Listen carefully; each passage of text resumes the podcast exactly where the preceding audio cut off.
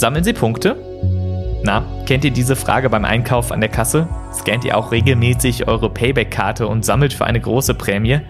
Immer wieder erleben aber Menschen, dass ihre Payback-Kundenkonten leergeräumt werden. Darüber sprechen wir gleich im Podcast. Mein Name ist Sebastian Stachorer. Schön, dass ihr zuhört. Der Rheinische Post Aufwacher. Der Nachrichtenpodcast am Morgen. Heute ist Freitag, der 21. August 2020. Wir starten mit dem Wetter. Da kann es heute Morgen und heute Abend bei uns Gewitter geben.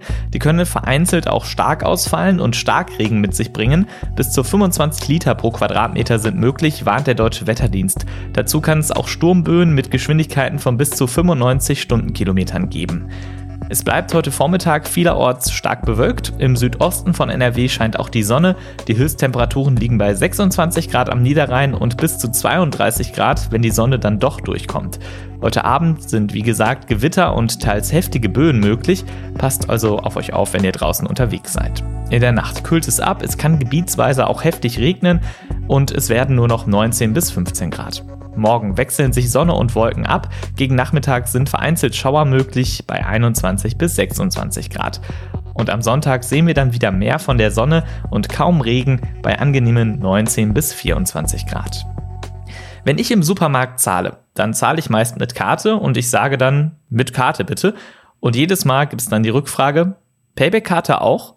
Tausende Deutsche sammeln Bonuspunkte, wenn sie etwas kaufen. Die Idee dahinter, wer genügend Punkte gesammelt hat, der bekommt attraktive Prämien und Gutscheine. Was aber, wenn nach langem Sammeln das Punktekonto auf einmal leer ist? So scheint es immer wieder bei Payback-Kunden zu passieren. Punktediebe sind am Werk. Florian Rienke aus der Wirtschaftsredaktion kennt die ganze Geschichte. Florian, erklär doch einmal kurz, wie Payback überhaupt funktioniert. Ja, Payback ist ja ein System, was inzwischen bei vielen äh, Händlern eingesetzt wird. Also man kann bei Rewe Punkte mit, mit Payback-Karten sammeln, bei Aral zum Beispiel, bei DM. Und ähm, ja, da wird man quasi beim Einkauf gefragt, äh, haben Sie eine Payback-Karte dabei, kann damit dann auf einem äh, Konto äh, Punkte sammeln und die dann am Ende gegen Prämien oder Gutscheine einlösen. Wobei dann im Schnitt so, sage ich jetzt mal, zwei Euro sind ungefähr so ein Payback-Punkt und ähm, genau, dann kann man halt die sammeln und nach einer Zeit dann einlösen. Die Punkte sind dann auf einem virtuellen Konto. Wie können die von da geklaut werden? Ja, das ist unterschiedlich. Also die Punkte haben natürlich am Ende trotzdem einen finanziellen Gegenwert, weil man sie ja umtauschen kann gegen einen Gutschein beispielsweise. Ich sag mal, wenn man jetzt zum Beispiel 20.000 Punkte auf seinem Konto äh, hätte, dann wären das halt 200 Euro, die einem da geklaut würden. Das ist halt das Problem. Äh, wie groß der Schaden ist, weiß man nicht genau, weil man nicht genau weiß, wie viele Betroffene es überhaupt gibt. Aber es gibt Facebook-Gruppen, wo sich inzwischen ähm, ja viele hundert äh, bis sogar über tausend Leute äh, organisieren, die halt davon berichten, dass sie Betroffene sind. Da geht's dann um Summen von, ich sage jetzt mal so 50 bis äh, 100 Euro im Schnitt, was vielleicht wenig klingt, aber in der Summe dann eben doch viel ist. Und wie kommen die Diebe dann an die Punkte? Also Payback beteuert, äh, dass man auf jeden Fall keinen Datenleck habe, also dass die Daten irgendwohin abgeflossen sind, sondern dass die Nutzerdaten immer noch äh, 100% sicher bei dem Unternehmen sind. Dort gibt es die Theorie, dass die Diebe über Phishing-Mails beispielsweise an die Daten gekommen sind. Das heißt, es wurden gerade während der Corona-Zeit sehr viel stärker Phishing-Mails verschickt an Leute, die dann vielleicht unachtsam waren oder so auf einen Link geklickt haben und dadurch dann ihre Daten, also ihre Passwörter äh, beispielsweise, ja, preisgegeben haben, sodass sich die, da die Diebe einfach einloggen konnten in die Nutzerkonten und äh, dort die Punkte dann abräumen konnten. In dieser Facebook-Gruppe gibt es auch noch eine andere Theorie und die wird von Payback bestritten, aber Viele Kunden beteuern da eben, sie hätten ja sichere Passwörter verwendet, sie hätten keine Phishing-Mails angeklickt. Es gäbe einfach zu lasche Sicherheitsvorkehrungen von, äh, von Payback, weil man beispielsweise auch nur mit der Kenntnis der Kundennummer, die auf teilweise auf Kassenbons abgedruckt wird, Postleitzahl und dem Geburtsdatum sich einloggen kann. Wobei man dann natürlich die Frage stellen muss, wie realistisch ist das, dass ein Datendieb mit wenig Aufwand an all diese drei Datenpunkte herankommt. Was rät der Verbraucherschutz? Ja, Verbraucherschützer raten dazu, dass man, äh, selbst wenn man der Überzeugung ist, dass die Daten gesichert sind und selbst wenn das alles äh, zutreffen sollte, was Payback behauptet, wo es ja auch keine Gegenbeweise für gibt im Moment, dass man trotzdem dafür sorgen sollte, die äh, Punkte einfach sich auszuzahlen in Form von Gutscheinen, weil die Verbraucherschützer auch sagen, dass diese Prämien, die Payback anbietet, also da kann man ja, weiß nicht, alle möglichen Sachen, irgendwelche Elektroartikel oder sowas sich kaufen, eigentlich gar nicht so sinnvoll sind, weil es die teilweise im Handel einfach günstiger gäbe als über diese Umrechnung mit Payback-Punkten. Insofern, ähm, wenn man Payback-Kunde ist, und das sind ja 31 Millionen Leute in Deutschland angeblich laut Payback-Zahlen, dann ähm, sollte man am besten eine Gutscheinlösung äh, nutzen, ja, alternativ kann man natürlich auch ganz auf die Karten wie Payback und Co. verzichten. Vielen Dank, Florian Rienke. Ja, gerne. Schauen wir jetzt auf einen Fall, der uns die ganze Woche über beschäftigt hat. Für die einen ist es eine Geschichte über einen jungen Intensivtäter, der bekommt, was er verdient. Andere sehen einen Fall von Polizeigewalt und Rassismus. Ein paar Sekunden Video aus Düsseldorf werden seit dem vergangenen Wochenende hitzig diskutiert, wie das bei diesem Thema ist, oft auch in hässlichem Ton. Was wir sicher wissen, ein 15 Jahre alter Düsseldorfer ist am Samstagabend in der Altstadt mit der Polizei aneinander geraten. Er wurde am Boden fixiert, wobei einer der Polizisten sein Schienbein über Oberkörper und Kopf legte. Ob er dabei auch auf den Hals drückte, ist im Video nicht zu sehen. Über das, was vorher passiert ist, gibt es zwei Versionen. Ebenso über das, was danach kam. Gestern äußerte sich CDU-Innenminister Herbert Reul im Innenausschuss des Landtags zu den bisherigen Erkenntnissen der Ermittlungen, die führt die Duisburger Polizei. Kirsten Bialdiger aus dem Landespolitikteam der RP war im Innenausschuss dabei. Kirsten, was hat Reul da Neues erzählt? Ja, also Herbert Reul hat neue Erkenntnisse aufgrund des bisherigen Ermittlungsstandes und das ist jetzt auch ganz wichtig zu sagen, dass es eben, dass die Ermittlungen noch nicht abgeschlossen sind, sondern dass noch weiter ermittelt wird. Es ist so, hm, dass der junge Mann, 15 Jahre, auf dessen Kopf oder Hals, man weiß es noch nicht so genau, die Beamten knieten, dass er wohl keine schweren Verletzungen davongetragen hat. Jedenfalls ist er äh, kurz nach dem ersten Einsatz am 15. August und nachdem er da seinen Erziehungsberechtigten übergeben worden war, schon eine Viertelstunde später ist er wieder gesehen worden in der Altstadt von Polizisten. Das bei aller Vorsicht, äh, man muss natürlich auch noch abwarten, er hat sich dann ähm, einen Tag später erst ins Krankenhaus begeben. Was da diagnostiziert wurde, das weiß man bisher noch nicht, aber dieser Hinweis, dass er 15 Minuten nachdem er seinen Erziehungsberechtigten übergeben worden ist, schon wieder zu sehen war, lässt aus Sicht von Herrn Reul den Schluss nahe, dass er nicht schwer verletzt war. Es gibt noch am Folgetag auch einen Einsatz der Polizei und Zeugenberichte, wonach er auch dort wieder in der Altstadt unterwegs war, der junge Mann. Und da war er mit nacktem Oberkörper zu sehen und äh, die Zeugen berichten, dass da keine Verletzungszeichen zu sehen waren. Hier im Podcast hatte der grünen Politiker Sami Shashira berichtet, dass der Jugendliche wegen Prellungen im Krankenhaus behandelt wurde. Das widerspricht der Darstellung, dass er nicht verletzt wurde. Umstritten ist jedenfalls, ob das Knien auf dem 15-Jährigen in dem Moment angemessen und verhältnismäßig war. Was hat Roll denn dazu gesagt? Ja, es gibt tatsächlich noch eine Menge offene Fragen. Die eine Frage hast du gerade angesprochen. Das Attest liegt nämlich offenbar dem Innenministerium noch nicht vor. Jedenfalls hat Minister Reul gesagt, dass er darüber keine Kenntnis hat bisher. Es ist, obwohl ja schon am Montag ähm, der junge Mann im Krankenhaus war, es ist, es ist, wurde, war es kein Thema im Ausschuss. Und das muss sicher noch geklärt werden, was denn da herausgekommen ist bei den Untersuchungen. Und was die zweite Frage angeht, ob das so legitim ist und verhältnismäßig, auch das muss im Weiteren geklärt werden. Es gibt nur schon mal eine Einschätzung des Landesamtes für Ausbildung, Fortbildung und Personalangelegenheiten der Polizei. Das ist aber eine ganz generelle Einschätzung. Die haben gesagt, die Fixierung einer Person mit dem Knie oder dem Schienbein am Kopf sei erlaubt. Aber die Frage eben, ob tatsächlich nur auf dem Kopf gekniet wurde oder auch auf dem Hals, die ist noch nicht abschließend geklärt. Und das äh, sagte der Minister auch ganz klar. Sollte es auf dem Hals sein, dann würde es schwierig, äh, das zu rechtfertigen. Also das widerspricht den ähm, Vorschriften dann schon. Es sind auch noch weitere Videoaufnahmen aufgetaucht. Es gibt eine Videoüberwachungskamera von der Straße. Das Ganze hat sich ja abgespielt in der Neustraße in Düsseldorf vor einem Schnellimbiss. Und auf diesem Video ist wohl der Anfang des Einsatzes zu sehen und das Ende, aber leider die Sequenz dazwischen nicht, nicht wirklich, weil die Kameras nur auf die Köpfe eingestellt waren und als der junge Mann am Boden lag, konnte die Kamera das dann nicht mehr aufzeichnen. Und äh, was der Innenausschuss noch erbracht hat, war, dass die Bodycams der Polizisten nicht eingeschaltet waren. Das Thema ist nun endgültig in der Landespolitik angekommen. Was hört man denn für Stimmen aus den Fraktionen?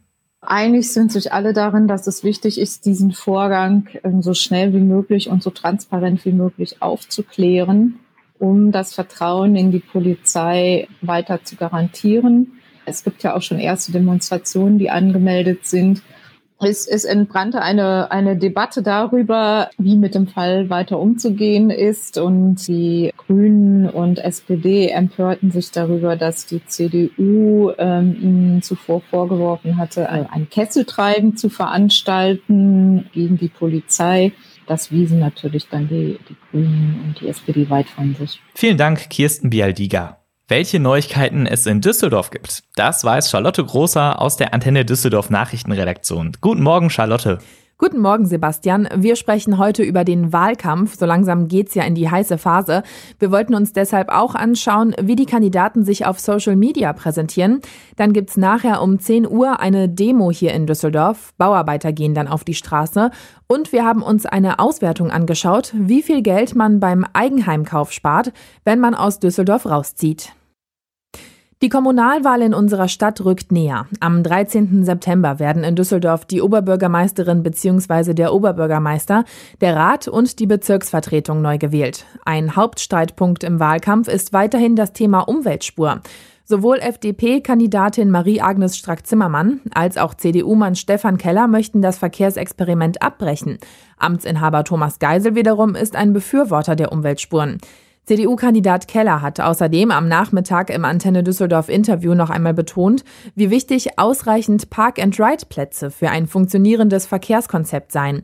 Dafür wolle er im Fall eines Wahlsieges mit Düsseldorfer Nachbarstädten eng zusammenarbeiten. Weitere Infos zur anstehenden Kommunalwahl und einen Link zum Online-Briefwahlantrag gibt's auf unserer Homepage antennedüsseldorf.de. Die OB-Kandidaten setzen im Wahlkampf vermehrt auf Social Media. Dabei fällt auf, dass die Bewerber sehr unterschiedliche Schwerpunkte setzen.